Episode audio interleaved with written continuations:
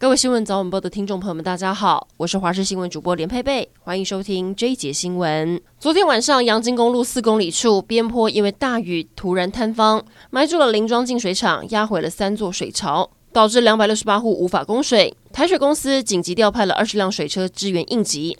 至于坍方土石阻碍交通，经过抢修，目前可以单线双向通车。预计今天晚上就会将土石清除干净，最快在明天一早恢复双线通车。佛光山创办人星云大师元宵节这天下午圆寂，在众弟子念佛声中安详离世，享其寿九十七岁。佛光山也举办星云大师法体真身封刊典礼，开放信众追思。说到星云大师，虽然晚年身体状况亮红灯，但他总说自己没有病，只是叫做不方便，乐观面对，与病为友。离世的消息传出后，让不少人感到不舍。高雄市长陈其迈也率领团队，一行人神情哀伤，全程合掌。您知道其实梅花鹿会游泳吗？屏东恒春有民众看到一只梅花鹿站在礁石上，周边已经被涨潮的海水包围，他很害怕梅花鹿受困在海上，于是紧急抛文求救。不过垦管处表示，其实梅花鹿为了获取食物，有迁徙的习性，必要时还会渡河，是游泳高手，要民众别担心。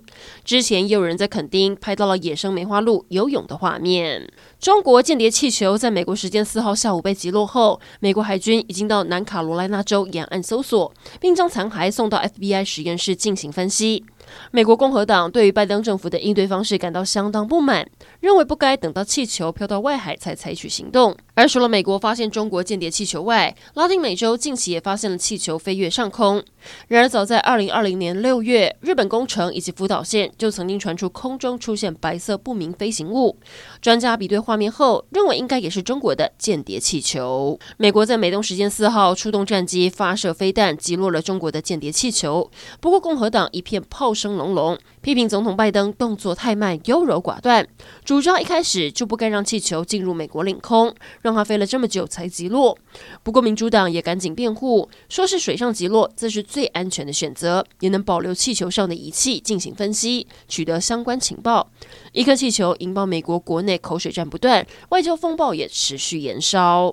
共享汽车非常的方便。台北市府数据显示，台北的共享机车使用率是全球最高，因为只要有驾照，新手也可以随时随地骑车、开车上路。不过，驾驶人容易发生因为不熟悉车况或是不常骑车开车导致车祸发生。澎湖就发生了一起交通事故，共享汽车的驾驶因为巷子两旁都有违停车辆，双向会车时，驾驶疑似因为后车按喇叭紧急往前，没想到先操撞右边的货车，再直接撞上左边的对向轿车。后视镜当场被撞断。